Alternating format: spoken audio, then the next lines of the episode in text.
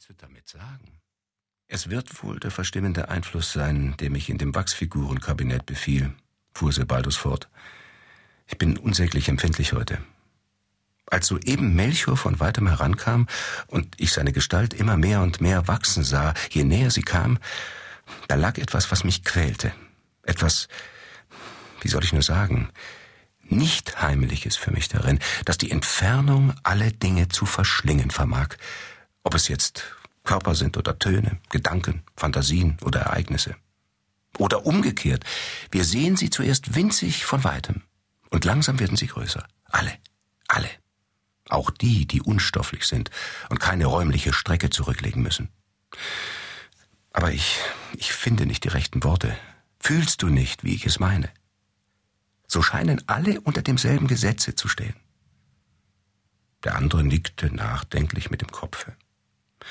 Ja, und manche Ereignisse und Gedanken, die schleichen verstohlen heran, als ob es dort etwas wie Botenerhebungen oder dergleichen gäbe, hinter denen sie sich verborgen halten könnten. Plötzlich springen sie dann hinter einem Versteck hervor und stehen unerwartet riesengroß vor uns da. Man hörte die Türe gehen, und gleich darauf trat Dr. Kreuzer zu ihnen in die Weinschenke. Melchior Kreuzer, Christian Sebaldus Oberreit, Chemiker, stellte Sinclair die beiden einander vor.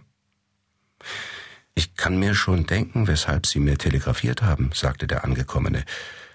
Frau Lucretias alter Gram? Auch mir fuhr es in die Glieder, als ich den Namen Mohammed Darasheko gestern in der Zeitung las. Haben Sie schon etwas herausgebracht? Ist es derselbe?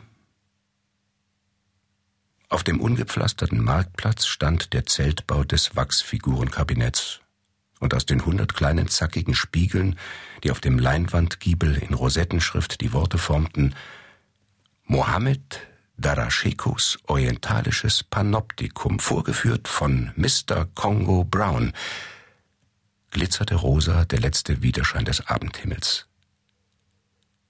Die Segeltuchwände des Zeltes mit wilden, aufregenden Szenen grell bemalt, schwankten leise und bauschten sich wie hautüberspannte Wangen aus, wenn im Innern jemand umherhantierte und sich an sie lehnte. Zwei Holzstufen führten zum Eingang empor, und oben stand unter einem Glassturz die lebensgroße Wachsfigur eines Weibes in Flittertrikot.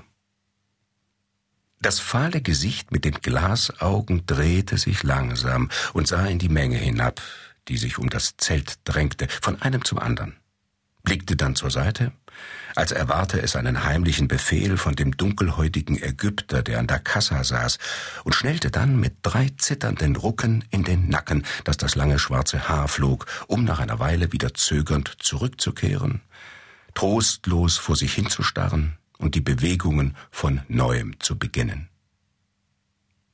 Von Zeit zu Zeit verdrehte die Figur plötzlich Arme und Beine wie unter einem heftigen Krampfe, warf hastig den Kopf zurück und beugte sich nach hinten, bis die Stirne die Fersen berührte.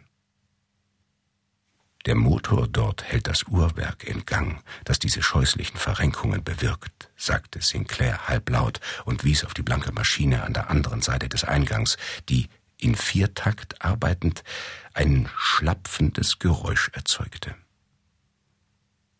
Electricity, Leben, ja, lebendig alles ja, leierte der Ägypter oben und reichte einen bedruckten Zettel herunter. In Halbstunde Anfang, ja.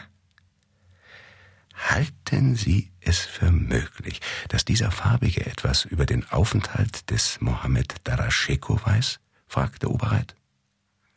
Melchior Kreuzer aber hörte nicht. Er war ganz in das Studium des Zettels vertieft und murmelte die Stellen, die besonders hervorstachen, herunter. Die magnetischen Zwillinge Vayu und Dananshaya mit Gesang. Was ist das? Haben Sie das gestern auch gesehen? fragte er plötzlich. Sinclair verneinte. Die lebendigen Darsteller sollen erst heute auftreten und nicht wahr, Sie kannten doch Thomas Charnock Lucretias Gatten persönlich, Dr. Kreuzer, unterbrach Sebaldus Oberreit. Gewiss, wir waren jahrelang Freunde. Und fühlten Sie nicht, dass er etwas Böses mit dem Kinde vorhaben könne? Dr. Kreuzer schüttelte den Kopf. Ich sah wohl eine Geisteskrankheit in seinem Wesen langsam herankommen, aber niemand konnte ahnen, dass sie so plötzlich